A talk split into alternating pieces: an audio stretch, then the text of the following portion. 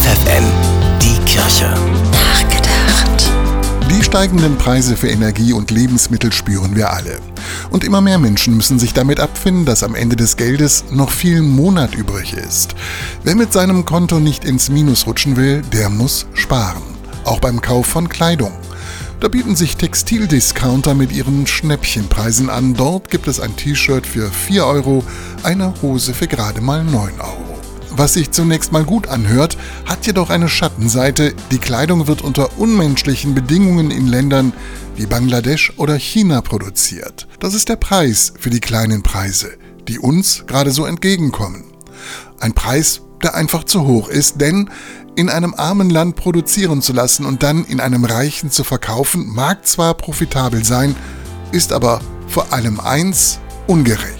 Eine Alternative sind fair gehandelte Textilien. Mit dem fairen Handel kann jeder von uns die Lebenssituation der Menschen in den Produktionsländern verbessern. Denn sie bekommen dann einen gerechten Lohn für ihre Arbeit garantiert.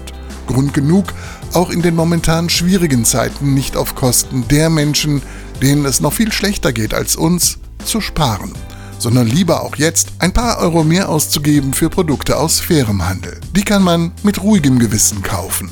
Bernhard Tubbs, FFN Kirchenredaktion.